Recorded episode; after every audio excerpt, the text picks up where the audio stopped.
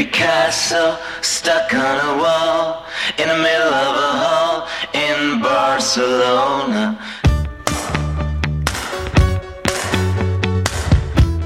France Culture 10h, merci de nous écouter en cette matinée consacrée à Pablo Picasso jusqu'à midi. Dans 3 minutes, la table ronde sur la question de la pulsion chez le peintre espagnol, mais tout de suite, le regard quotidien de Miquel Barcelo.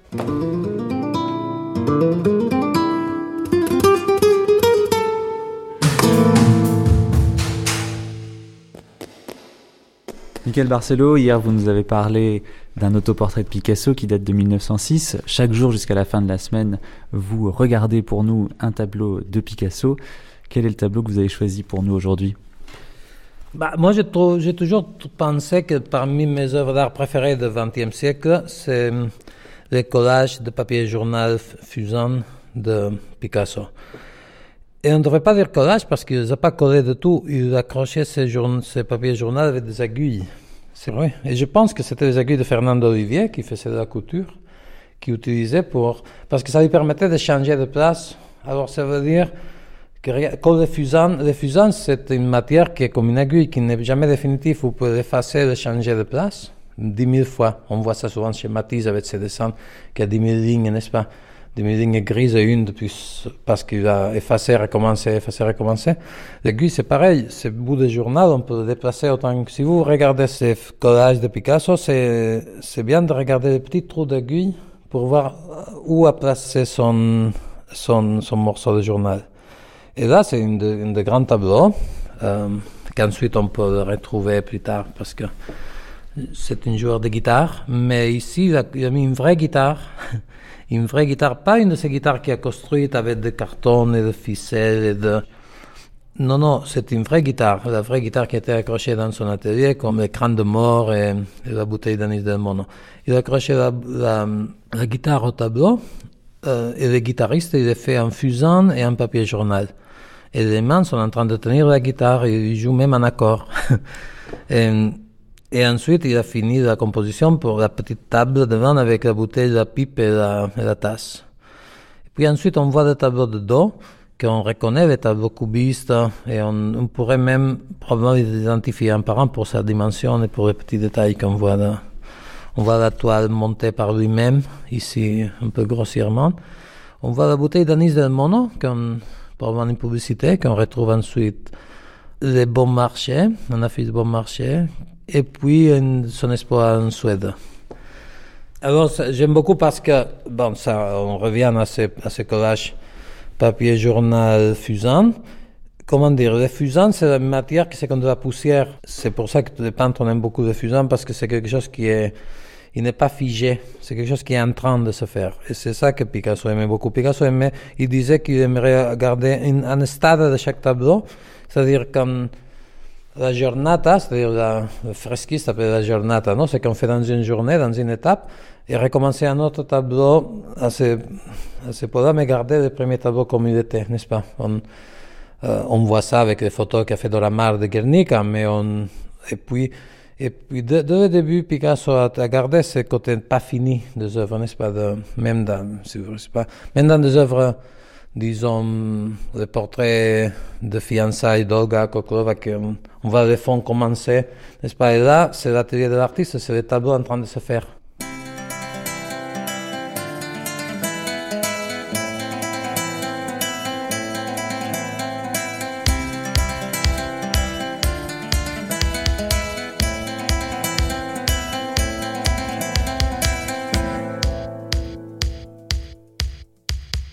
Cette grande traversée consacrée à Pablo Picasso se poursuit sur France Culture avec à présent le moment de la table ronde.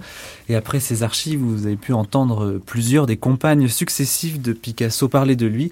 Nous approfondissons le rapport du peintre espagnol avec les forces obscures qui nous régissent toutes et toutes. Je veux parler des pulsions car on a le sentiment en étudiant à la fois l'œuvre et la biographie de Picasso qu'il a agi comme poussé par ces forces qu'il avait en lui et qu'il ne souhaitait pas ou ne pouvait pas contrôler. La pulsion, c'est, nous dit Freud, une poussée constante et motrice qui vise à une satisfaction et qui est le moyen initial de cette satisfaction. À ce titre, la vie de Picasso est tout entière pulsionnelle car il semble mu par une force constante qui le fait agir presque au-delà de sa volonté propre. La peinture est plus forte que moi, dit Picasso, elle me fait faire ce qu'elle veut. Ainsi la pulsion est peut-être l'une des clés de la compréhension de son œuvre et également de son rapport aux autres. Et c'est pour parler de toutes ces questions que se trouvent réunis aujourd'hui mes trois invités autour de cette table. D'abord Jean-Jacques Lebel. Bonjour. Bonjour. Vous êtes à la fois artiste, inventeur du happening, on le sait, créateur du festival Polyphonix, et puis vous avez été le commissaire d'une exposition intitulée Picasso érotique qui s'est tenue à Montréal en 2011. Également autour de cette table, Dominique Dupuis-Labbé. Bonjour. Bonjour. Vous êtes historienne d'art, auteur notamment d'un livre sur Picasso érotique dans la collection Découverte Gallimard et de nombreux autres ouvrages. Et enfin, Emmanuel Pierrat, bonjour. Bonjour. Vous êtes écrivain, avocat, collectionneur de livres érotiques et amateur de Picasso. Merci à tous les trois d'être présents aujourd'hui. Alors je vous propose d'entrer tout de suite dans le vif du sujet. Est-ce que selon vous, la pulsion est le moteur principal de la création chez Picasso? Est-ce que c'est cela qui le pousse plus que toute autre chose dans son travail? Je vais commencer par vous, Emmanuel Pierre, puisque vous êtes à ma droite. Je pense que c'est pas une, un contresens, effectivement, de dire que la pulsion est un des moteurs. Euh, de l'œuvre. Je ne sais pas si c'est le moteur euh, unique et central, ça m'étonnerait. Euh, moi, ce qui m'intéresse, c'est la corrélation effectivement que vous avez faite avec les archives entre les femmes, la biographie, l'homme, en quelque sorte, puisque je me suis intéressé notamment dans un livre à la succession famille, aux enfants, à la famille, voilà, à la famille de Picasso, et, et puis par ailleurs, voilà, sa peinture, sa vie ou son journal intime, en quelque sorte, jeté sur la toile et sur le papier. Et effectivement, on pourrait réduire ça à cette formule, mais je ne suis pas sûr que les spécialistes plus éminents que moi autour de la table vont être d'accord. Alors allons-y, les spécialistes plus éminents. Euh, Jean-Jacques Lebel, vous êtes en train de relire votre, le catalogue de votre exposition alors que l'émission a déjà commencé. Vous n'avez pas bien révisé, j'ai l'impression. Non, il trouve ça passionnant, il a raison. Parce que ce sont les images qui font penser et euh, pulsion, oui, certainement, mais euh, pas n'importe laquelle. Euh, disons, pour être clair et en plein centre de votre préoccupation la pulsion scopique, c'est-à-dire la pulsion du regard, le travail du regard. Comme disait Léonard, qui n'avait pas tort, euh, la pittura est cosa mentale, c'est-à-dire le processus mental du regard, qui ne va pas de soi, parce que quand Duchamp dit que ce sont les regardeurs qui font la peinture, il faut que les regardeurs travaillent ce regard, c'est de l'intellection. Et qu'est-ce que c'est la pulsion du regard? C'est la saisie du réel, et notamment des autres êtres humains, et l'expression du désir par le regard, dans le regard. C'est par le regard qu'on appréhende le monde, surtout les artistes. Et ce qui est extraordinaire, c'est que chez Picasso, comme chez beaucoup d'artistes, beaucoup d'êtres humains pas artistes, il y a plusieurs personnages. Il y a le Picasso extrêmement connu, peut-être un peu trop connu, dont on nous rabâche les oreilles, la grande consommation culturelle, l'hypermarché culturel euh, qui ravit les spéculateurs, on achète à 10, on revend à 30, etc. Enfin, la marchandise, tout ce qui nous fait vomir. Mais derrière tout ça, derrière tout ça, il y a quelque chose de fondamental qui, encore aujourd'hui, je suppose que Dominique en sera d'accord, encore aujourd'hui, reste quand même assez méconnu c'est le Picasso d'inspiration érotique. Et c'est là que sa pensée artistique, sa pensée érotique, car il y a une pensée érotique, c'est un des, grands ressorts de la pensée humaine, c'est l'érotisme. Euh, souvenez du vers de Parménide, euh, Eros, toi le premier des dieux, celui qui fait songer.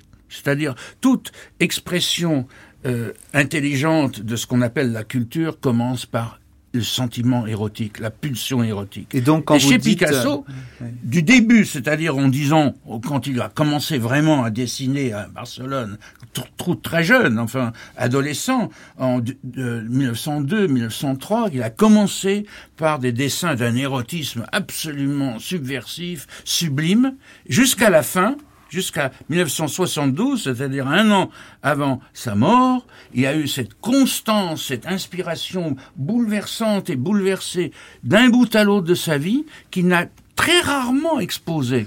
Mais on pourra discuter pourquoi ça a été si peu exposé. Dominique Dupuis-Labbé. La pulsion. À Jean Lémarie qui venait l'interviewer lorsqu'il a rédigé son grand ouvrage sur Grand Picasso. historien d'art. Voilà. Euh, Picasso a répondu que l'art c'était la sexualité. Alors c'était peut-être aussi une provocation parce qu'on ne peut pas non plus réduire l'art de Picasso à la sexualité. Il y a aussi beaucoup d'autres choses, même si les éléments, les thèmes peuvent se croiser. Il a également dit l'art n'est jamais chaste. S'il est chaste, ça n'est pas de l'art. Là aussi, euh, un de ces aphorismes dont Picasso raffolait. Mais de fait, il y a la pulsion, la pulsion sexuelle. Ce qu'il veut dire quand l'art est de la sexualité, c'est que l'acte de peindre équivaut à une pulsion également, d'ordre sexuel ou non. Mais dans ces cas-là, on pourrait dire Mais pas pour agite- tous les peintres. eh bien, elle agite, je crois, pas mal de peintres. En tout cas, ceux qui mettent leur tripes sur la toile, leur moi, leur ego, leurs sentiments, leurs frustrations, leurs désirs, leurs fantasmes. Oui, il y a sans doute un équivalent entre l'acte de peindre, de graver, de dessiner et l'acte sexuel. Mais évidemment, au, en ce- au moment même de la création, c'est forcément une sublimation, puisque l'on sait aussi que Picasso peignait rarement d'après modèle. Donc il y a aussi de l'ordre à la fois de ce que disait Jean-Jacques Lebel de la pulsion scopique, mais qui est effectivement retravaillé par ce que Gauguin appelait le centre mystérieux du cerveau. Et lorsqu'il travaille en dehors de la fréquentation des bordels, eh bien c'est un travail effectivement mental, intellectuel. Donc là, vous rejoignez le critique d'art américain Léo Steinberg qui disait pour Picasso, peindre et faire l'amour, c'est la même chose. Et d'ailleurs, c'est vrai que quand on sait que Picasso pouvait rester des heures devant sa toile, debout, et qu'on raconte qu'il dansait devant cette toile et qu'il ressentait une espèce de jubilation et une excitation, il y a effectivement quelque chose de- d'extrêmement physique euh, dans euh, l'acte de peindre. En même Pierrat. temps, pour rebondir sur ce que disait Dominique Dupuis-Labbé, euh, il peignait sans doute euh, quasiment sans modèle, et- mais il a passé son temps à mettre en scène l'artiste et le modèle dans des, ce qu'on pourrait appeler de la partie de l'œuvre érotique, en tout Mhm. cas selon moi. hein.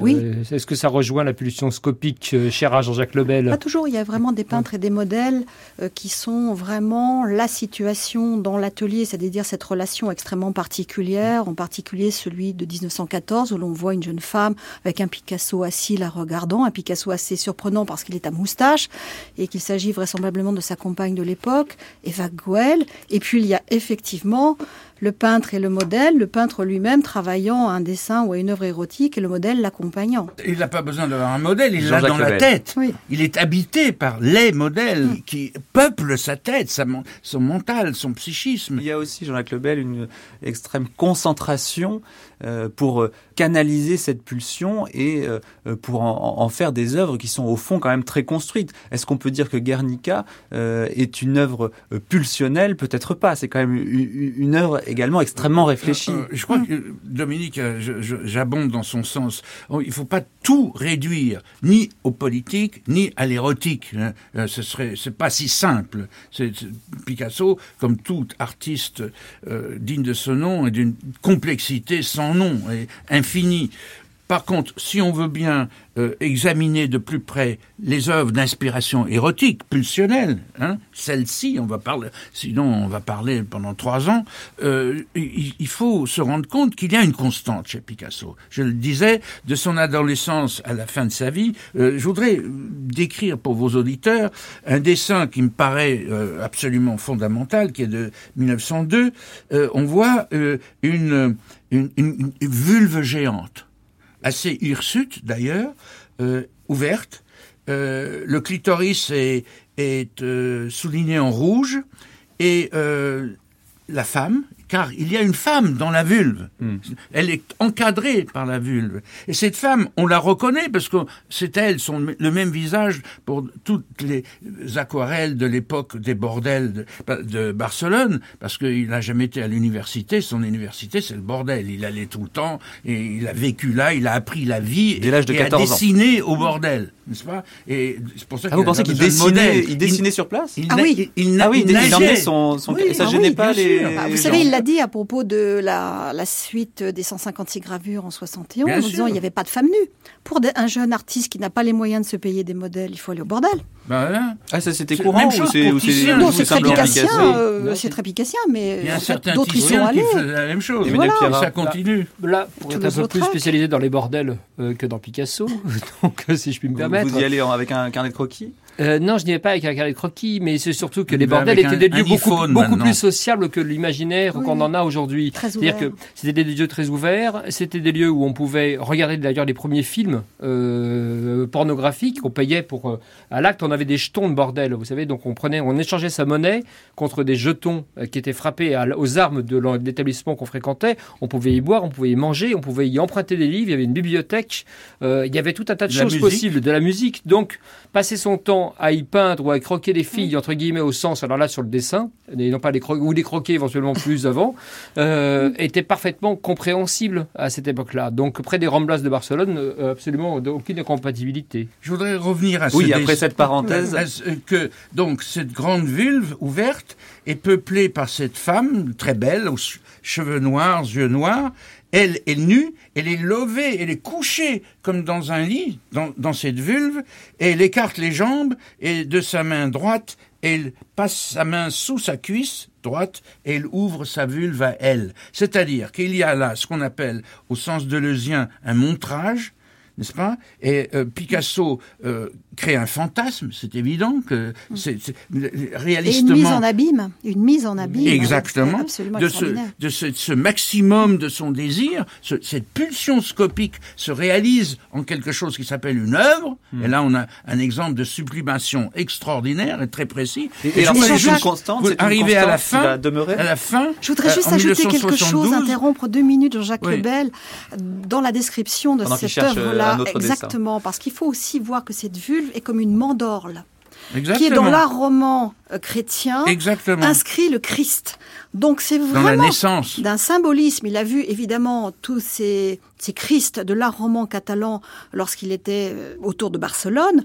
Et c'est quand même assez extraordinaire parce qu'il y a quelque chose d'une dimension christique et symbolique dans cette femme qui s'inscrit dans une vulve mandorle, qui est quand même assez exceptionnelle. Cette euh, conception est maculée et non pas immaculée. Absolument. Heureusement pour nous. Donc, et alors à la fin, on arrive à la fin, en 72, un an avant sa mort, on retrouve la même mandorle, la même vulve, largement ouverte. La, la femme est étendue sur le dos. euh, sa vulve est vraiment très invitante.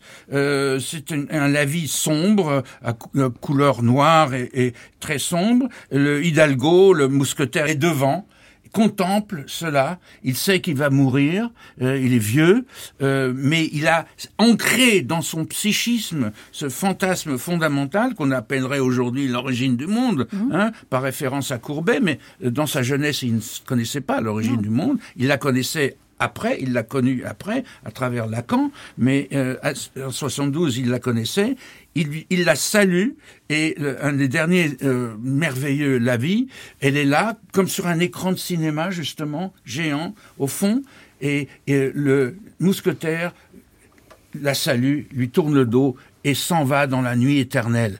Je veux dire que là, on a une espèce de- de- d'autobiographie euh, mentale, des- de, pulsionnelle de Picasso, que je trouve d'un très haut niveau philosophique et qui le ramène, euh, contrairement à ce que pensent les gens un peu superficiels, vers euh, la peinture matière grise. Et s'il fallait- fait sortir de la peinture euh, euh, euh, rétinienne dans laquelle on a voulu l'enfermer. S'il fallait, alors vraiment d'un mot, d'un mot, Jean-Jacques Lebel, si vous le pouvez, euh, résumer euh, du coup cette traversée de la biographie picassienne euh, avec ces deux tableaux euh, érotiques, quel serait le mot qui finalement euh, résume tout euh, du rapport euh, de sa Écoutez, jeunesse me- jusqu'à sa mort Vous me avec demandez l'érotisme. l'impossible, mais, mais euh, je crois que là où il rejoint Duchamp et tous les grands artistes de son époque et des autres époques, c'est que le travail consiste à ce que le voyeur s'auto-transforme et devienne voyant.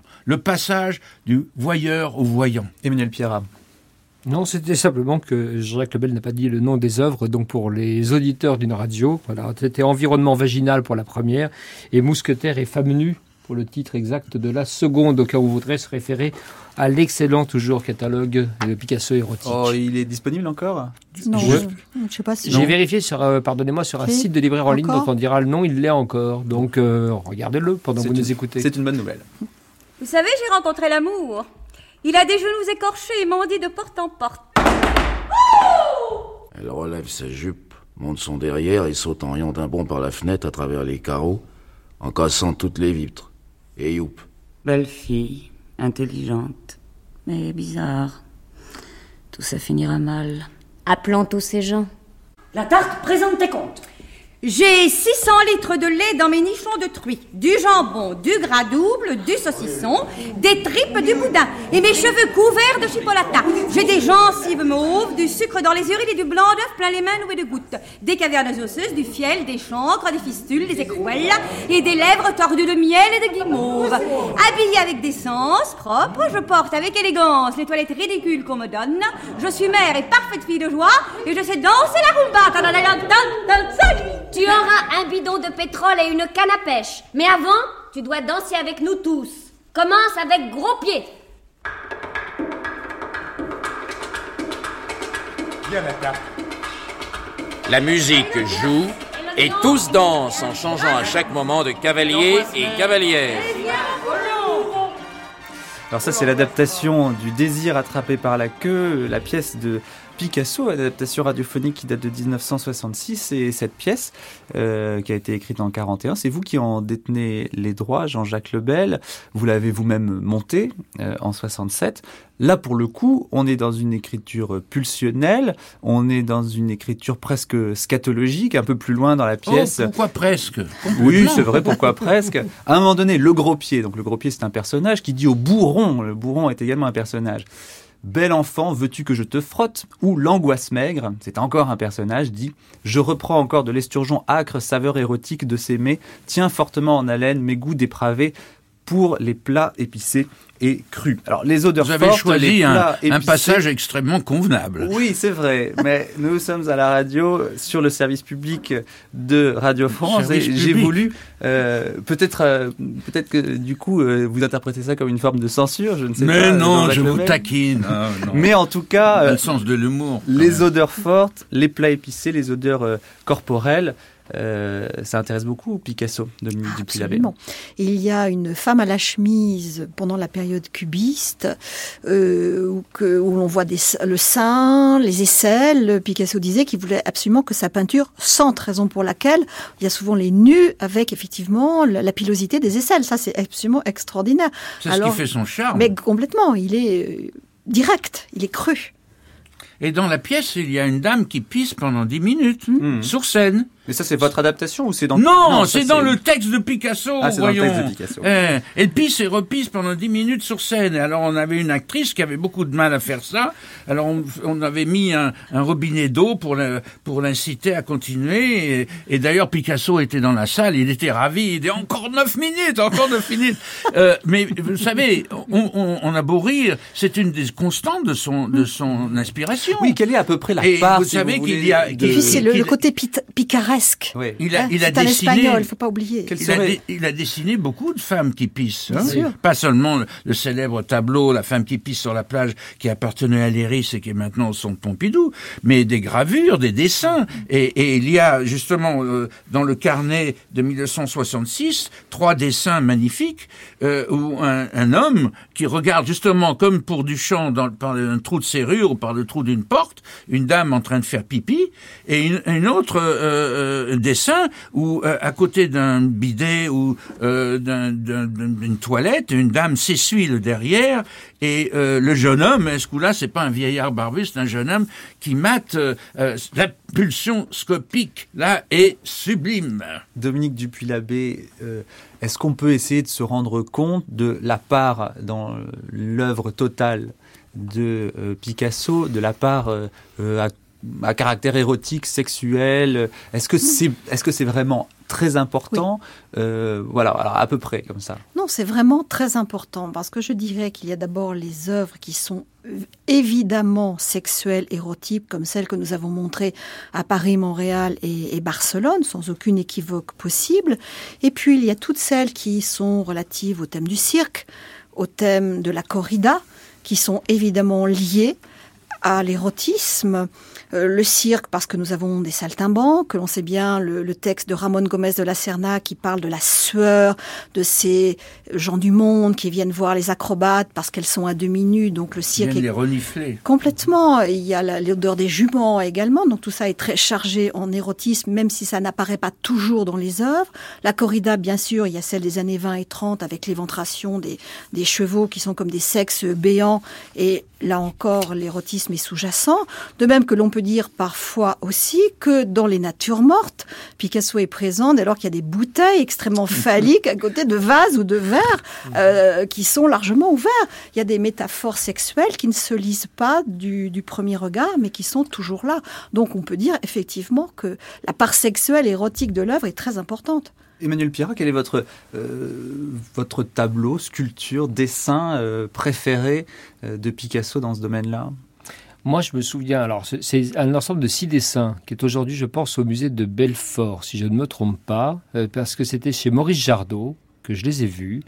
Maurice Jardot était euh, travaillait à la galerie euh, Louise Déris, oui. anciennement Kahnweiler, ouais. voilà. Donc euh, et, euh, et j'arrive île Saint-Louis quand j'avais 20 ans à peu près pour m'occuper de questions de droit pour Maurice Jardot qui est décédé aujourd'hui et il y avait un nombre d'œuvres absolument somptueuses absolument partout et derrière un grand panneau coulissant, ce que j'avais trouvé formidable parce que l'effet justement de miroir, de masque, de censure fonctionnait à plein à un moment, au bout d'une heure, m'ayant trouvé suffisamment aimable pour pouvoir me faire bénéficier de cette chose, il avait poussé ce grand panneau coulissant pour découvrir six dessins érotiques absolument splendides. Et pour moi, ça reste le moment de la révélation de la part on va dire quasiment caché, euh, je pense, euh, malgré tout, de l'œuvre de Délibérément Picasso. caché. Oui, oui, caché euh, par voilà. qui? Par Picasso Parce que on dit oui. qu'elle est, est, oui. cette part est très importante, mais elle est restée quand même grandement, euh, oui, obscure, oui. cachée. Masquée, et, et il faut quand même se rendre compte de deux choses. Si on le compare à tous les autres artistes du XXe siècle, c'est le plus grand artiste érotique. Si on le prend à le, le, par le prisme d'érotisme, en quantité, et surtout en outrance, c'est-à-dire dans la, d'après moi, hein, si je mesure. Euh... Duchamp est pas mal. Non Duchamp plus, est pas mal. Hein. Je sais, je sais, j'étais sûr que Jean-Jacques allait me rattraper sur Duchamp, non, mais euh, en quantité, en tout cas, je pense que oui. euh, voilà, mmh. il est imbattable sur plein de domaines. Et, euh, mais pour le collectionneur que je suis, euh, de livres érotiques, de dessins érotiques, de, de, de toiles ou d'objets érotiques, euh, voilà, il n'y a, y a, pas, y a pas photo, si je puis me permettre cette expression très... Euh, mais pourquoi Est-ce que, vous savez, est-ce que vous pourriez dire pourquoi il n'y a pas photo? Est-ce que vous pourriez mettre un mot sur... C'est exactement ce que disait euh, Dominique Dufy-Labbé, c'est aussi bien euh, les œuvres suggestives, donc on va dire codées, à décrypter euh, que la quantité absolument phénoménale de dessins érotiques qui sont restés censurés et cachés. Il faut en plus se rendre compte de la violence entre guillemets euh, pour certains spectateurs parce que il y a à peine, euh, on va dire ce printemps, euh, euh, une exposition à Novosibirsk de dessins érotiques a provoqué un scandale absolument énorme des dessins érotiques de Picasso. Hein. Il y a trois ans ou quatre ans, en 2008, à Salonique, ça a été, la ville était à feu et à sang parce qu'on montrait des dessins érotiques de Picasso. Donc, vous imaginez Mais... la charge subversive mmh. de ces dessins dans la société, on va dire franco-espagnole ou européenne occidentale, il y a euh, 40, 50, 60 mmh. ans. Euh, si on Mais imagine qu'aujourd'hui, c'est insupportable aussi... pour des populations Et je crois que habituées aussi parce qu'il y a dans l'œuvre de Picasso cette alliance absolument incomparable de la peau, de la chair et mmh. du cerveau, et que deuxièmement, la charge érotique est telle qu'elle nous renvoie à nous-mêmes. Et c'est pour ça que ça scandalise, et pour ça que ça remue, et que ça bouleverse, parce que ça nous renvoie. dont on parle, la pilosité, mais, euh, la, la, pilosité, mais la, il y a la aussi sueur, la, euh... la, la, transgression du contenu. Euh, un, un, autre chef-d'œuvre, la crucifixion, un dessin du 21 août 1938 qui est au musée Picasso. Il y a une. Ah, c'est une œuvre érotique, ça. Absolument. Oui. elle est, elle, elle est, le, le, le, le, Christ est crucifié, euh, euh, il bande et euh, il, une, une, dame, une sainte probablement, est agenouillée devant lui, lui arrache les testicules et elle pisse en même temps n'est-ce pas? Et, et c'est un acte d'amour, c'est un acte d'érotisme euh, euh, digne de Georges Bataille. D'ailleurs, peut-être même directement inspiré euh, d'un des personnages du Bleu du ciel de Georges Bataille. Alors, évidemment, il n'y a pas que l'aspect érotique. C'est ce mélange explosif de l'érotisme, de, de l'irreligion, euh, du paganisme et, et de la joie de vivre qui fait subversion. Euh, pourquoi est-ce que ça fait subversion? Euh, euh, vous- vous parliez de, de- des scandales des dessins de Picasso, mais vous savez qu'on a eu euh, un, ministre de la culture en France particulièrement crétin, par charité chrétienne, je ne dirai pas son nom. Euh, il était interviewé par quelqu'un, un journaliste, qui lui demandait mais pourquoi est-ce qu'on va ouvrir un ouvre à Dubaï alors que c'est la charia là-bas, on peut rien faire, on peut rien montrer. Vous pourrez pas montrer, par exemple, la mort de Sardenapal, vous pourrez pas montrer de la croix, vous pourrez rien montrer. Oui, en effet, répondit le ministre textuellement, nous montrerons de l'érotisme calme. Citation exacte. Érotisme calme. Euh, J'aurais voulu demander à ce sinistre crétin en quoi est-ce qu'un l'érotisme peut être calme? Est-ce qu'il est encore érotique s'il est calme? Souvenons-nous Emmanuel Pierrat, est-ce que vous pensez qu'il y a encore des, des tableaux encore plus crus? Et qu'on ne connaîtrait pas parce que soit la famille ne, ne souhaiterait pas euh, qu'on les sorte, euh, soit, euh, je ne sais pas, parce que Picasso lui-même euh, n'aurait pas voulu les montrer Euh, pas, pas plus cru. Des, tableaux ou des dessins qu'on ne connaît pas, Mm. certainement, parce que l'œuvre est tellement en, en nombre, je pense qu'il n'y a pas de catalogue raisonné possible. Il y a un catalogue raisonnable euh, qui peut à être peu tenté. près 36 à 40 000 œuvres, Picasso. Oui, donc euh, il y a forcément... euh, Le des- carnet du facteur cheval est pas mal. Voilà. Il est Hein, vous avez quand même un cheval qui saute, madame. Oui. Euh, et, il y a- et sur le sur le sur l'arrière du cheval, il y a marqué PTT Oui. pour montrer que c'est le facteur cheval. Juste pour dire que, euh, effectivement, en, en œuvre mal, encore euh, non connue, il y en a forcément. En degré, on va dire, euh, d'outrance, euh, dans le bon sens du terme, hein, Oui. entendons-nous bien Jean-Jacques Lebel, je vais pas me faire attaquer là. Euh, en degré d'outrance, je pense qu'on a à peu près fait le tour, euh, entre guillemets, qu'on n'aura pas de surprise, euh, euh, je pense Non, pas. je ne dans les pas. fantasmes, dans ce qui revient, dans les obsessions, euh, dans les, les postures sexuelles ou les suggestions. On peut dire que dans le degré d'outrance, c'est le tableau que nous avions choisi pour Paris pour l'exposition euh, Picasso érotique, celui qui euh, restait caché dans les réserves du Metropolitan Museum of Art, où on voit un jeune Picasso euh, en pleine fellation. Et ça, c'est quelque chose... 1903. hein. Oui, oui, 1903. Donc, euh, alors là, il se pose effectivement des questions sur l'attribution de l'œuvre parce que est-ce un Picasso, est-ce un, un, un pastiche euh, réalisé par ses amis, le montrant jeune garçon effectivement en train bordel, de, hein. de- voilà au bordel, en train de se la mine réjouie pendant cette fellation. On ne, on ne sait pas. Toujours est-il qu'effectivement, il n'a jamais été exposé aux États-Unis. Et lorsque nous l'avons demandé à Paris pour l'exposition Picasso érotique, pour les Américains quand même un peu choqués. Et autre exemple, avec Maïté Ocaña, j'étais allée emprunter des, Donc, des- euh, au musée musée Ludwig, voilà, de Barcelone. Barcelone, mais même pour Paris, où j'étais la commissaire scientifique. et vraiment, les Allemands n'ont pas voulu nous prêter des œuvres parce Mais ils que voulaient les garder pour eux. non, c'était parce que le sujet les choquait terriblement. Et Ça n'a- pas beaucoup évolué. non. hein. Et souvenez-vous, Jean-Jacques, du vivant de Picasso, lorsque Paul les Rosenberg. gravures les plus érotiques ont été présentées à Paris, c'était dans une pièce à l'écart où seuls les, les adultes pouvaient entrer pour voir les, pi- les, les- les gravures érotiques. Paul Rosenberg lui-même euh, Eh oui. disait que Oui. euh, il ne voulait pas de trou du cul dans sa galerie. Oui, c'est à l'époque où le marchand ils vivaient Picasso, dans le même immeuble rue Labo ici Oui. que Picasso et leur, leur cuisine communiquait par une courette. Picasso était très amoureux de Marie-Thérèse et a peint ce un de ses merveilleux nus. Le nu Et dans a- un jardin. Et, et lui a dit, regarde, regarde ce que j'ai peint cette nuit. Il a dit, oh, quelle horreur Je ne veux pas de trou du cul dans ma galerie. Vous vous rendez compte? Voilà, ça veut dire que il y a vraiment de la censure, que le marché de l'art est, est, est, est, est- est- est sujet Ah. à ce genre de censure, Non, vous- et que allez- l'artiste vous- et Non, que l'artiste c'est- Vous n'a pas nuancer, Dominique, Oui. j'ai l'impression. n'a pas à se conformer Oui, à ce genre je, de je nuance parce que je de- crois de que la censure, avant d'être officielle, elle est d'abord personnelle. autocensure. La réaction d'autocensure, je crois que la réaction de Paul Rosenberg, c'est de toute évidence une censure personnelle devant ce genre de Oui, mais de- pas de la part de. Picasso. Non, je de parle pas de Picasso, je parle du Donc marchand. c'est de la censure contre Mais Picasso. ça n'est pas que Rosenberg. Non, c'est pas tellement de la Rosenberg censure contre. aussi, C'est qui, Rosen- euh, il y a Non, je dirais qu'à mon avis, c'est d'abord Paul. Rosenberg l'homme. Devant ce genre de, Rosenberg. ah, je ne parlerai certainement Non, non, pas. de- Mais en tout et, cas, le, et le ministre de la Culture qui parle de érotisme de. à calme, euh, ça, moi non plus, je suis comme vous, je ne sais hein pas ce que c'est que l'érotisme ah, calme. Mais c'est intéressant, il aurait fallu euh, rebondir sur cette question. C'est inscrit dans les. le- C'est le onzième commandement. Oui. Tu ne désireras point. De manière peut-être un petit peu plus euh, replacée dans l'histoire de l'art, hein, pardonnez-moi, euh, en quoi est-ce que le, c'est le regard de fait, Picasso fait, évoluer euh, le regard euh, qu'on peut porter sur euh, les toiles, les dessins érotiques? Je veux dire, quelle est la place finalement de Picasso dans l'œil du spectateur vis-à-vis euh, des, des dessins et tableaux érotiques Dominique Dupuis-Labbé ou Emmanuel Pierrat, je ne sais pas. Moi, je pense que la découverte de l'art érotique de, de, Picasso a sans doute été un événement parce qu'effectivement peut montrer. Pourquoi peut montrer? Parce qu'il est de l'ordre de l'intime, tout simplement, et qu'il met en jeu non seulement l'artiste lui-même, mais ses compagnes, euh, ses amantes, euh, ses deux femmes, et que par conséquent, effectivement, dans la plupart des cas, ce sont des œuvres qui sont restées dans sa collection et, des œuvres qui sont ensuite, pour la plupart, entrées au, au musée euh, Picasso.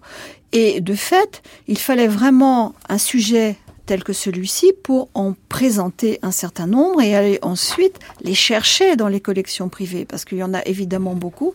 Et je me souviens qu'à l'époque, quand je réunissais les œuvres, on a vu vraiment sortir des œuvres dans des ventes publiques et qui se sont très bien vendues par, euh, par ailleurs. Et je pense que c'est un aspect de, de l'œuvre qui a certainement euh, étonné, parce qu'on avait jusqu'à présent montré un Picasso convenable, entre guillemets. Alors là, on montrait l'homme derrière l'artiste. C'est ça qui m'a semblé intéressant dans Picasso érotique, c'est l'homme. Et parmi les femmes de Picasso, il y a Marie-Thérèse Walter. Eh bien, vous allez chez Picasso, donc, oui. qui vous fait poser. Oui, et puis il me charme.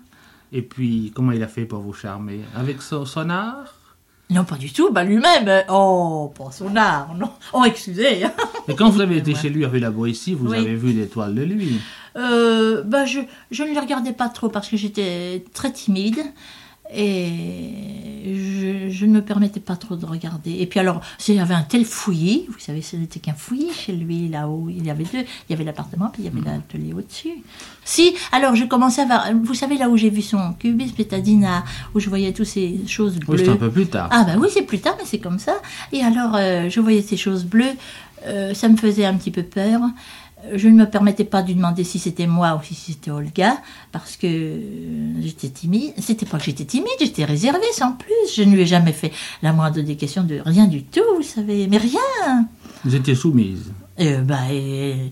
Mais non, pas soumise, j'étais gentille. Vous étiez heureuse Mais j'étais même pas heureuse, j'étais à mon aise. Allons, allons.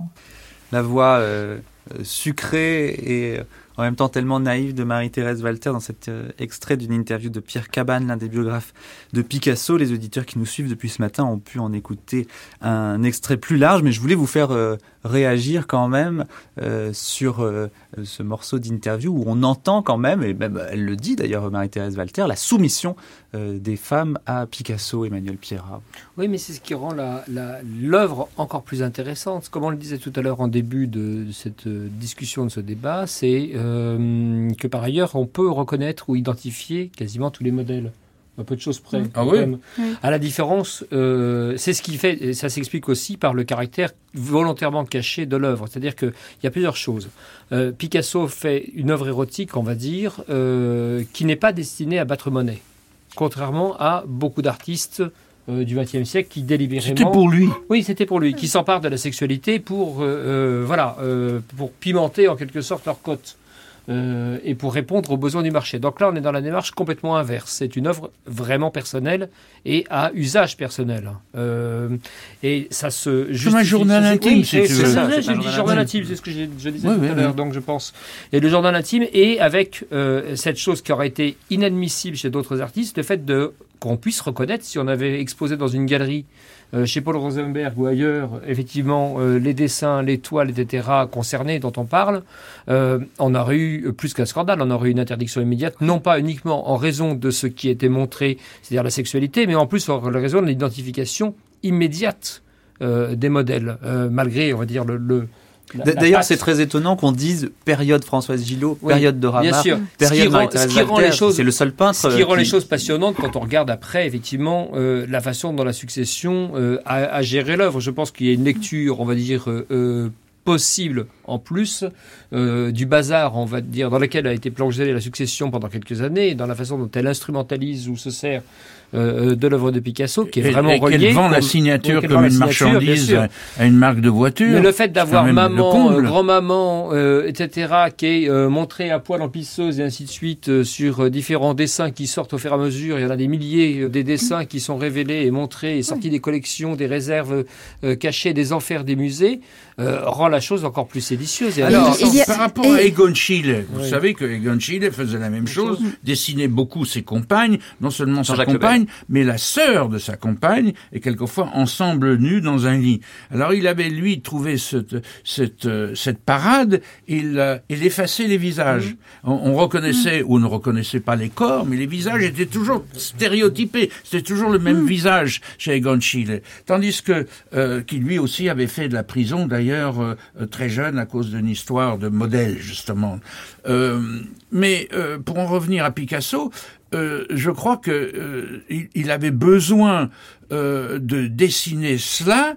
Ce n'était pas pour remplacer un acte sexuel, c'était pour fixer dans sa mémoire un désir, une pulsion, euh, un amour, euh, un peu comme certaines personnes éprouvent le besoin, qu'on peut approuver ou non, hein, euh, de prendre des photos. Aujourd'hui, avec l'iPhone, tout le monde prend des photos intimes de, des personnes qu'ils ou elles aiment. On peut euh, approuver ça ou non, c'est pas la question. C'est une pulsion que tout le monde a de fixer dans une image quelque chose de l'objet aimé. Picasso le faisait comme ça. euh, c'est pour ça aussi peut-être pourquoi il n'a pas euh, insisté pour que ce soit exposé. La seule fois, euh, Dominique me corrigera si je me trompe, la seule fois de son vivant où ça a été euh, bien exposé, c'est à- à- à- au Palais des Papes à Avignon en 70 Oui, ou 71. Et, et, et, et euh, là, enfin, il a dit voilà ce que j'ai fait. Ils s'en foutaient du marché américain parce que tout ce qu'il avait fait, c'était de cacher tout ça au marché américain parce que le puritanisme américain aurait fait barrage à tout ça. Et euh, il a dit finalement, je vais mourir, je montre mon art érotique et, et je les emmerde. Emmanuel Et Pierre. voilà. Emmanuel Oui, le côté je les emmerde avec l'érotisme, ça se traduit aussi par le fait que c'est le seul artiste de cette importance qui n'ait pas fait de testament. C'est-à-dire qui n'ait pas Oui. réglé sa succession, en quelque sorte. et Et, même dans un aurait joyeux, dit- qui aurait, oui, organisé joyeusement le bordel, Voilà, en quelque ça. sorte, volontairement, en disant en gros qu'ils se démerdent tous entre eux. Et de ce fait, ça sera pas manqué. pire que ce que vous avez imaginé, aurait-il Voilà. dit sur son lit de mort. En même temps, euh, bon, on a interrogé euh, au cours de cette série un certain nombre de personnes et parmi ces gens des euh, membres de la famille et de la succession De de, la- de la Pablo société. Picasso. Il n'est- De la Picasso administration. Il faut quand même dire qu'il y a euh, pas mal de gens euh, qui ne tiennent pas du tout ce, ce discours que, que vous tenez là. Donc il y a un Ah bah peu non, deux a- côtés non. dans la famille. Il y Attendez, a, Aujourd'hui, il y a un euh, front uni, on va être clair, euh, parce que euh, aujourd'hui, Ah, la famille uni a besoin totalement. de gérer les choses euh, de façon euh, euh, Rationnelle. euh, rationnelle. Voilà. Cela dit, Oui. au moment de, du travail sur l'exposition Picasso érotique à Paris, où j'avais rencontré tous les membres de la famille Picasso, et, et il n'y a eu aucune censure de la part de la famille, parce que cette exposition n'aurait pas pu être faite non plus sans eux, parce qu'ils ont considérablement prêté. Maya, Bernard, Claude Paloma ont tous prêté à cette exposition Picasso érotique. Ça vraiment, euh, on- on- on- même Maya euh, apportant euh, des, des dessins que nous ne connaissions pas. Donc il y avait vraiment aussi euh, une collaboration très étroite avec la famille Picasso, mais je crois aussi que ça tient au fait qu'ils avaient parfaitement compris que même si le thème du voyeurisme est très présent dans la fin de l'œuvre de euh, Picasso. Il s'agissait pas non plus de faire une exposition de voyeur, mais aussi d'historien d'art, c'est-à-dire de montrer justement quelle était la place de l'érotisme dans l'œuvre de Picasso et de ne pas faire de la- d'une sous-exposition attirant euh, les fous. Il y avait un vrai propos euh, scientifique derrière. C'est ça aussi qui les a convaincus de participer et de collaborer euh, très, très naturellement. Dominique, ce que vous vous parliez de, de, de ne pas vouloir euh, euh, euh, contenir tout ça euh, dans une vision simpliste du voyeur. Et moi, ce qui m'intéresse, je crois qu'on sera tous d'accord pour dire que c'est ça l'essentiel, dont toute l'œuvre de Picasso et toute l'œuvre de Duchamp, c'est justement, j'y reviens, le passage du voyeur au voyant. C'est-à-dire, à partir du moment où se constitue le travail du regard, qui est un travail sans fin, qui dure toute la vie, pas seulement devant un dessin ou une œuvre, mais toute la vie, comme John Cage disait New music, new listening, il n'y a pas de nouvelle peinture s'il n'y a pas de nouveaux regardeurs. Alors, euh, Picasso nous a entraînés, c'est là où nous avons tous euh, une dette envers lui, comme envers Duchamp, c'est il, il nous a aidé à constituer un regard critique, un regard désirant, un regard qui fait rhizome, c'est-à-dire qui, qui continue après le- la peinture, qui continue après le dessin, et qui, dans nos propres visions, continue à produire des œuvres. Et alors vous qui avez bien connu euh, Duchamp et un petit peu Picasso aussi, euh, je crois euh, Jean-Jacques Lebel, qu'est-ce que Duchamp disait de Picasso? Parce qu'on a tendance effectivement à les opposer systématiquement. C'est-à-dire qu'il il, il considérait lui aussi que Picasso s'était un peu trop complu euh, dans son rôle de fabricant de, de, de, de papier euh, peint pour les, salons bourgeois américains, n'est-ce pas? Il, il lui reprochait évidemment, comme tout le monde, son philo-stalinisme un peu médiocre, même très médiocre, mais euh, il avait en- en- envers euh, son, son, œuvre d'inspiration érotique une grande estime une grande estime, et lui reprochait, ou lui aurait peut-être reproché de pas souvent la montrer, cette œuvre-là. Et euh, il, il se sentait complice, très complice, de justement euh, les demoiselles d'Avignon, ce qu'on disait tout à l'heure, ce qui se passait derrière les rideaux, et, et ce regard, par exemple, euh, dans la, la série Fornarina, n'est-ce pas, ce monsieur qui se planque sous le matelas, ou qui se planque derrière le rideau. On pourrait dire, est-ce que c'est Picasso qui mate Madame avec Nounours? J'en sais rien. Tous les fantasmes sont bons ou sont mauvais. On n'en sait rien. C'est du cinéma, tout ça. Chacun se fabrique son scénario. En tout cas, ça fait marcher l'intelligence, ça fait marcher l'histoire de l'art, car l'histoire de l'art n'est jamais une chose figée, n'est jamais une chose académique, n'est jamais une chose morte. On la refait sans cesse, et c'est à ça que Picasso nous incite. Dominique Dupuis-Labbé. Oui, je voulais, en écoutant Jean-Jacques Lebel évoquer la Fornarina, évoquer aussi la dimension humoristique Absolument. de l'érotisme picassien, parce que c'est quand même très savoureux et très drôle. Raphaël et la Fornarina, c'est une des, des séries d'ailleurs inspirées par les estampes japonaises, comme l'a montré récemment une exposition au musée Picasso de Barcelone, qui est absolument désopilante.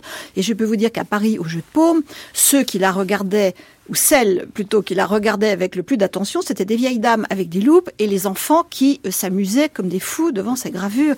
Et vous citiez tout à l'heure le, le facteur cheval, c'est très drôle. Il y a une dimension de picaresque De l'érotisme ouais. dans Picasso qu'il faut absolument pas oublier. Très juste. Alors, qui outre- vient de Gongora et de, et de Quevedo, n'est-ce Oui, pas? L'ojo del culo de Oui. Quevedo. Outre l'humour, euh, ce qui est intéressant aussi chez Picasso, c'est effectivement qu'il y a plusieurs types de dessins, plusieurs types euh, de peinture érotique. Euh, Il y a parfois de la tendresse, parfois du voyeurisme, on en a parlé. Ce qui ressort le plus, c'est peut-être, vous allez me dire si je me trompe, une euh, volonté de domination. Et je voudrais en contrepoint qu'on entende une autre femme de euh, Picasso, Françoise Gillot, évoquer l'emprise euh, qu'il pouvait avoir sur elle. J'ai donc rencontré euh, De Stahl et nous avons au début euh, parlé et au fond euh, euh, nos idées sur la peinture à cette époque-là étaient assez proches, donc tout semblait aller pour le mieux. Et puis à un moment donné, il m'a dit oui, mais on m'a dit que vous allez de temps en temps le matin voir Picasso à son atelier. J'ai dit oui, c'est exact. Justement, je pensais que je ne pouvais qu'apprendre en allant chez lui et que c'était même un grand privilège de pouvoir le faire. Et alors, il m'a répondu, oui, mais si vous allez chez Picasso, euh, vous serez complètement détruite. C'est quelque chose qui va vous détruire complètement et je ne peux pas avoir dans mon groupe quelqu'un qui est si proche de Picasso. Alors j'ai dit, mais je ne comprends pas du tout puisque vous-même, vous allez bien chez Braque tous les matins. Alors, il n'a pas été très content de cette réflexion parce qu'il était déjà très chef de file, tout en ayant simplement 10 ans de plus que nous. Et il a dit, mais ce n'est pas du tout la même chose parce que justement, euh, Braque est un homme, si vous voulez, qui est extrêmement objectif et qui ne, et qui ne nous prend en main que sur un plan strictement pictural et qui ne- et qui n'essaye pas de changer nos personnalités. Bien, je crois qu'il avait dans une certaine mesure euh, raison puisqu'il pensait que euh, ce que Picasso voulait, c'était essentiellement transformer un être n'est-ce pas Et pas seulement euh, donner des conseils à un jeune peintre. Et dans un certain sens, il a peut-être eu raison, et dans un autre sens, je pense qu'il y a aussi une alchimie qui s'est produite de cette manière qui ne pouvait se produire d'aucune autre manière. Transformer un être, Dominique Dupuis-Labbé. Non, je ne crois pas qu'il transforme un être, il sublime un être. Il trouve chez lui ce qu'il y a de mieux à exposer pour son propre plaisir et le sien. Ça, c'est une certitude. D'où cette exploration euh, obsessionnelle, obsédante des corps dès le début de, sa carrière, quand il est encore tout, tout, jeune homme et qu'il fréquente effectivement les bordels de, euh, de Barcelone. On parlait tout à l'heure des rapports de domination. Oui, certainement. De toute façon, quand on voit Picasso, quand on voit ce regard, Jean-Jacques Lebel parlait du regard, n'oublions pas que c'est un andalou qui vient d'une culture très particulière où le premier contact sexuel dans cette fin 19e siècle s'établissait par le regard, s'établissait mmh. par le Tu regard. Le on détourne le regard si on ne veut pas entrer dans une relation, on le soutient si on a envie qu'elle se prolonge. Donc ça c'est vraiment dans l'Espagne du 19e siècle quelque chose d'extrêmement codifié, le jeu des regards entre un homme et une femme. Et il va poursuivre sur cette euh, culture, effectivement. Alors, quant à dire qu'il domine, oui, peut-être il est dominant, mais moi, j'ai tendance aussi à prétendre parfois que les dominés ont bien envie d'être dominés aussi. Oui, je, je, je, il rencontre des soumises. Oui, exactement. Oui. Et puis des soumises qui le font volontairement, parce qu'elles ne le sont pas toujours. Dora Maar n'est pas toujours soumise. François Gillot euh, certainement euh, la moins soumise de toutes, mm -hmm. Geneviève Laporte pas davantage, Jacqueline non plus. Donc il y a un jeu de la soumission et de la domination, une alternance entre le dominé et le dominant. On parlait tout à l'heure, et vous l'avez évoqué, du minotaure.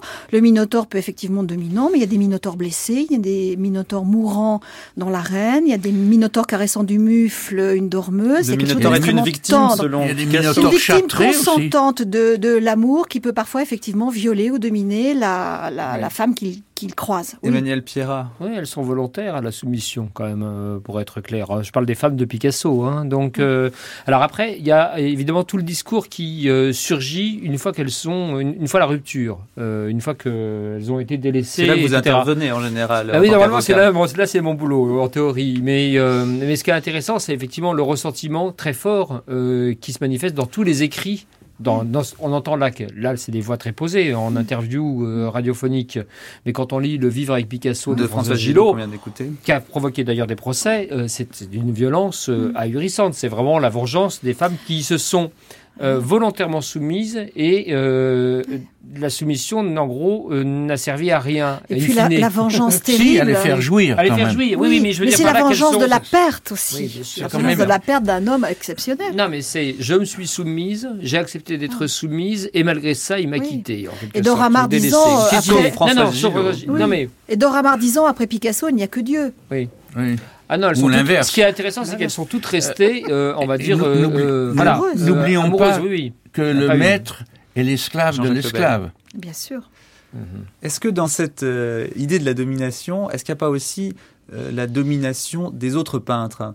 Euh, Est-ce qu'il n'y a pas cette idée que euh, Ah oui, là, il on- domine on carrément. doit là. être euh, Il les le- écrase. Et c'est ça, mais il y, a- une volonté quand même très consciente. Oui, de- ludique.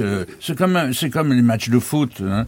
Euh, Matisse, Braque, tout ça. Quand il quand il prend l'uniforme de l'armée française de Braque et qu'il le porte et qu'il a cette fameuse photo où il se regarde en chien de Puis cette faïence. remarque terrible après le cubisme disant Braque, c'était ma femme. Oui. Oui. Ça, ça- là, là, là, je suis tout à fait d'accord avec vous. Il y a des, un jeu, Ah, bah, vous voyez. un jeu de domination, euh, un peu comme les lutteurs, si vous voulez, qui est carrément sexuel d'ailleurs aussi, qui est sexualisé en tout cas. Et euh, oui, mais il y, a, il y a ça dans toutes les activités humaines, Oui. pas seulement chez les peintres. Hein. Emmanuel que Regardez vous en chez pensez? les politiciens ce que ça donne. Oui. Ses amis sont écrivains, poètes, euh, mais il n'y a pas d'amis peintres, hein, il Oui, n'y a pas d'amitié. La seule, c'est Matisse. Oui, parce que c'est un géant. Et, et malgré tout, de quand on regarde les correspondances des uns et des autres, sur juste si on prend, je sais pas quoi, le primitivisme dans l'art moderne, comme on dit. Euh, Donc, euh, qui le premier est allé au musée de l'homme montrer ou découvrir ou de regarder tel. euh, Derain, tel- probablement. voilà. Non, non, mais ce qui est amusant, c'est de relire les correspondances qui s'envoient, etc. La course euh, à euh, j'étais le premier. Et, et Ouais, c'est pas ouais, toi, ouais. et c'est moi qui t'ai emmené. Ça fait... Ouais. Il y a une domination, une volonté de domination dans tout, ou de rivalité, mais qui marche dans les deux sens, hein, euh, Ouais, avec ouais. Matisse, etc. Donc après, ça peut s'appliquer à n'importe qui, si je puis me permettre. Chez Picasso, ce qui est juste intéressant après, c'est, euh, enfin intéressant. Ce qui est intéressant, c'est oui, le Minotaure euh, sur lequel on est passé euh, un peu vite. Ouais. Euh, Oui, voilà. on peut on peut redire un Donc, mot euh, euh, sur le Minotaure. Non, sur le Minotaure, puisque Jean-Jacques Lebel disait rhizome, euh, donc Ah oui. une, forme, une, une forme du labyrinthe. Euh, donc on peut reprendre ou, ou filer un peu la métaphore sur ça. Peut-être Euh, rappeler que le Minotaure, c'est la manière dont Picasso se représente. Oui. Euh, à partir de quel moment et jusqu'à 28. quel moment De 28, Ouais. Au moment de la première couverture pour la revue de Skira Minotaur. de ce qui devient Alice. dans le Minotaure. Alors oui. pourquoi Donc, euh, euh, euh, Ben, Non, c'est c'est très le intéressant. taureau qui, qui avec euh, Adora. C'est- c'est- il se figure lui-même en tant que torrent. Et, C'est le- le dans les bras il est- de c'est- Dora c'est- qu'il adore. et puis très très viril, parce que vous parliez de la virilité Mmh. tout à l'heure.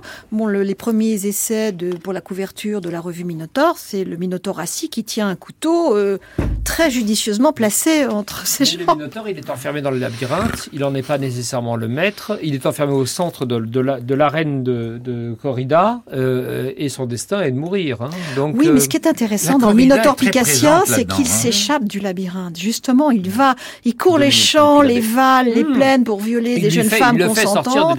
Complètement. Alors que le Minotaure, c'est une créature mythique euh, à laquelle on apporte en tribu cette jeune Jean et cette jeune femme venue d'Athènes, puisqu'il est le fils euh, monstrueux des amours de Pasiphae, l'épouse du roi Minos, avec un taureau blanc sorti de l'océan. Donc on le cache, c'est un monstre. Le problème, c'est que dans l'œuvre de Picasso, Thésée, le héros, on peut supposer qu'il gît dans le labyrinthe et que c'est le Minotaure qui va courir partout. Et effectivement, il est, il prend possession de, de, de l'espace et des femmes qu'il rencontre jusqu'à aller dans l'arène et à confondre à ce moment-là le thème du Minotaure et de la corrida. C'est très très intéressant ce que vous dites parce que quand il s'approprie un mythe, il le transforme de A à Z. Et c'est le propre de, des artistes quand ils ils s'approprient un- une image de, de, de la Croix ou de ou de Manet ou, ou- ou de quiconque, ils transforment tout ou de Titien, ils transforment toujours. C'est jamais euh, du réalisme. Et la pulsion d'amour, en un mot, et pour euh, terminer euh, avec une forme Ben, de ça, happy end. intéressant. Je crois qu'on pourrait dire qu'il y a un regard amoureux que Picasso pose sur l'œuvre de certaines œ- de- des peintres qu'il admire. Pas seulement Degas, mais aussi Matisse, aussi Braque et, et- et aussi probablement Duchamp. Il y a un regard amoureux qu'il pose sur ses collègues, un regard qui, qui dure au-delà de la mort, finalement. Oui, puis il y a aussi un regard amoureux sur les femmes. Il était amoureux Ah là, de oui. femmes. Il était amoureux. Eh bien voilà, un mot de la fin euh, formidable. Merci beaucoup à vous trois. Jean-Jacques Lebel, je rappelle votre dernier livre paru aux éditions Bifur, qui est un dialogue avec l'artiste autrichien Arnulf Reiner. Dominique Dupuis-Labbé, votre dernier ouvrage paru sur Picasso, concerné Les Demoiselles d'Avignon. Il est toujours disponible chez Bartilla. Et enfin, Emmanuel Pierrat, parmi les très nombreux livres de vous parus récemment, citons en ce qui concerne Picasso, Famille, je vous hais, livre sur les rapports entre les auteurs et leurs héritiers, c'est chez Hubuck. Yambambo, repica el tonto solombo, repica el negro bien negro. De sondo, baila. Sobre un pie, yambambo, yambambe. Ma, ma el negro canta y se fuma. Ma, ma tomba serembe, el negro se afuma y canta. Ma, ma tomba serembe, cuseremba, el negro canta y se va. Ah, me, me serembo, ay, yambambo, ay, yambambe, au. Tamba, tamba, tamba, tamba, tamba del negro que tumba,